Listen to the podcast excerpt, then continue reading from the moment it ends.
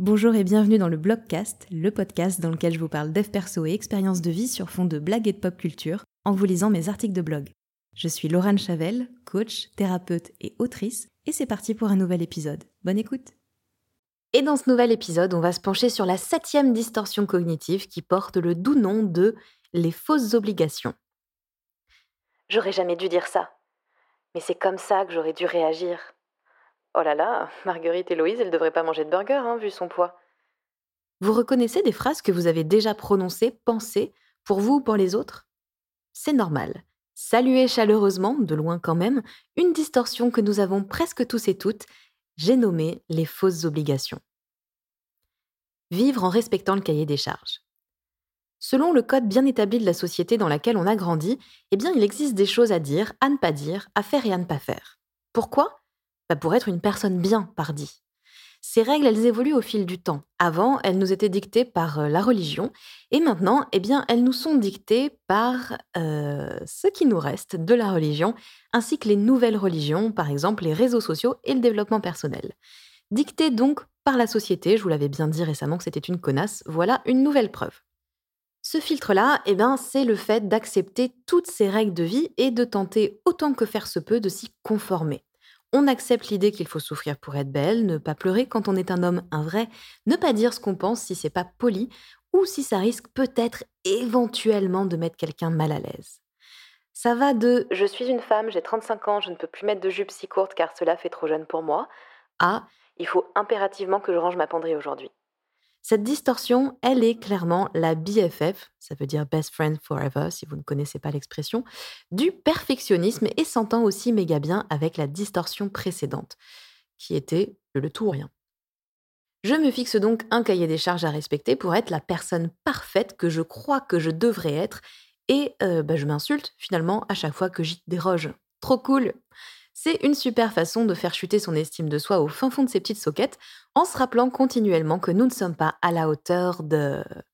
Et de quoi d'ailleurs? Et de qui? Autosabotage, mode d'emploi.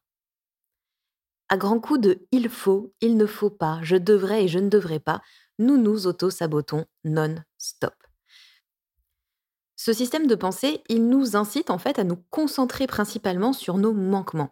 Il y a des guillemets dans l'article, je fais des R guillemets avec mes doigts en le disant, euh, mais comme a priori vous n'êtes pas devin, je vous le précise. Ce qui revient finalement à se concentrer sur ce que nous faisons de nul, et donc euh, ça fait de nous quelqu'un de nul, c'est QFD. Sans compter que rester enfermé dans ce schéma, eh ben, ça nous empêche de remettre en question des normes qui ne nous concernent probablement pas. Comprendre que les autres puissent avoir un code de conduite qui diffère d'une autre, ça peut s'avérer difficile. Ça peut avoir un impact non négligeable sur nos relations, puisque les fausses obligations, elles nous emmènent tout droit sur l'autoroute du jugement. Vous l'aviez. Moi, je ne me permets pas ce type de comportement, donc Bidule ne devrait pas se le permettre non plus. Bidule est donc une personne nulle et à plaindre, alors qu'il ou elle est possiblement en train de vivre sa meilleure vie. Elle nous laisse parfois en plan avec de la jalousie et de l'envie pour seule compagnie. Moi, je pourrais jamais me permettre de dire ça. Alors comment ça se fait que Gwen Grenouille, elle se le permette? Quelle injustice Une vie au pas de course. Les fausses obligations, elles reviennent donc à se créer toute une liste d'impératifs qui nous stressent de ouf il faut absolument que je passe pas plus de trois minutes à la pharmacie parce que je dois enchaîner avec la vaisselle puis le ménage, mon cours de yoga, et il est impératif que je dîne à 20h grand max pour ne pas louper le début de Colanta. Le moindre grain de sable viendra semer le chaos. Le monsieur qui met 5 heures à expliquer son problème à la pharmacienne, notre conjoint qui a rajouté une petite cuillère comment hostile à la pile de vaisselle, nous qui avons oublié de racheter du dépoussiérant, la place impossible à trouver à proximité du cours de yoga. Vous avez entre les mains la clé pour être stressé, irrité, voire carrément péter un câble contre le petit vieux de la pharmacie.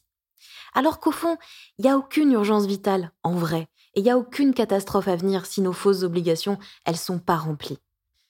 A priori, notre lave-vaisselle sale, il va pas s'associer à la poussière de notre logement pour nous assassiner sauvagement en pleine nuit et ainsi nous punir de les avoir négligés. S'il fait ça, ce sera pas avec la poussière, ce sera avec une autre machine quand les robots auront pris le contrôle du monde, comme tout le monde le sait.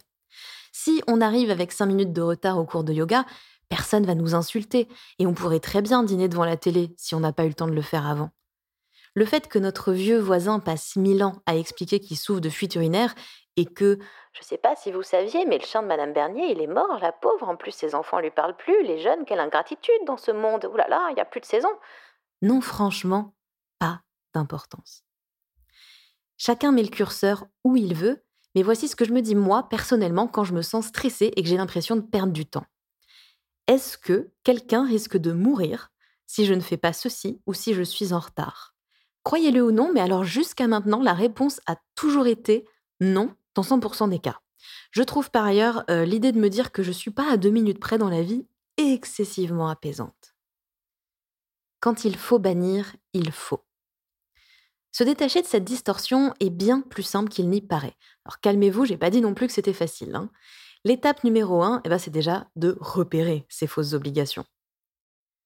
En général, ce sont toutes ces petites phrases qui commencent par il faut, il ne faut pas, et je dois, je ne dois pas, je devrais, je ne devrais pas. Elles se conjuguent également très bien au futur antérieur, toi aussi ressort ton bécherel du collège. Vous pouvez les noter dans votre tête ou par écrit, ça peut aider à mieux les repérer. Étape numéro 2, s'interroger et interroger les autres. Pourquoi est-ce que je pense que je devrais faire ceci? Que j'aurais pas dû dire ça.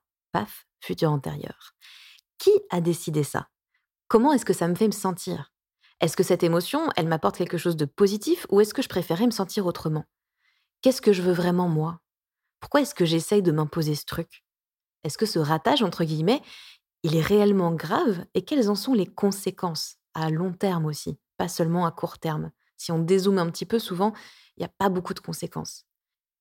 Est-ce que c'est vraiment bien pour l'image de la France qu'Aya Nakamura soit la chanteuse la plus écoutée du monde? La réponse est évidemment oui, bien sûr que c'est bien, arrêtez, vous êtes rempli de charabia. De même, lorsqu'un autre être vivant vous fait une réflexion de ce type, T'aurais vraiment pas dû faire cette blague samedi soir, tout le monde t'a trouvé relou, c'est sûr. demandez-lui pourquoi ça le ou la gêne. Peut-on vraiment décider pour tout un groupe de ce qui est OK et de ce qui l'est pas? Peut-on vraiment lire les gens au point de savoir ce qu'ils pensent? Des règles et des normes peuvent-elles réellement être valables pour 7 milliards de personnes différentes? Et euh, puisque cet article date de 2020, permettez-moi de l'updater en répétant cette dernière phrase. Des règles et des normes peuvent-elles réellement être valables pour 8 milliards de personnes différentes? Je sais que ce changement de, chiffre vous fait flipper. euh, si ça peut vous rassurer, moi aussi, ça me fait flipper. Merci d'avoir écouté cet épisode, j'espère qu'il vous a plu. Si c'est le cas, n'hésitez pas à vous abonner au podcast et à me laisser un commentaire ou 5 étoiles sur Apple Podcast. Vous pouvez aussi le partager à une ou plusieurs personnes que cet épisode pourrait intéresser. Et puis euh, rejoignez-moi sur Insta si le cœur vous en dit, at lochavel, L-O-C-H-A-V-E-L. C'est aussi dans la description hein, si besoin. Merci et à la semaine prochaine.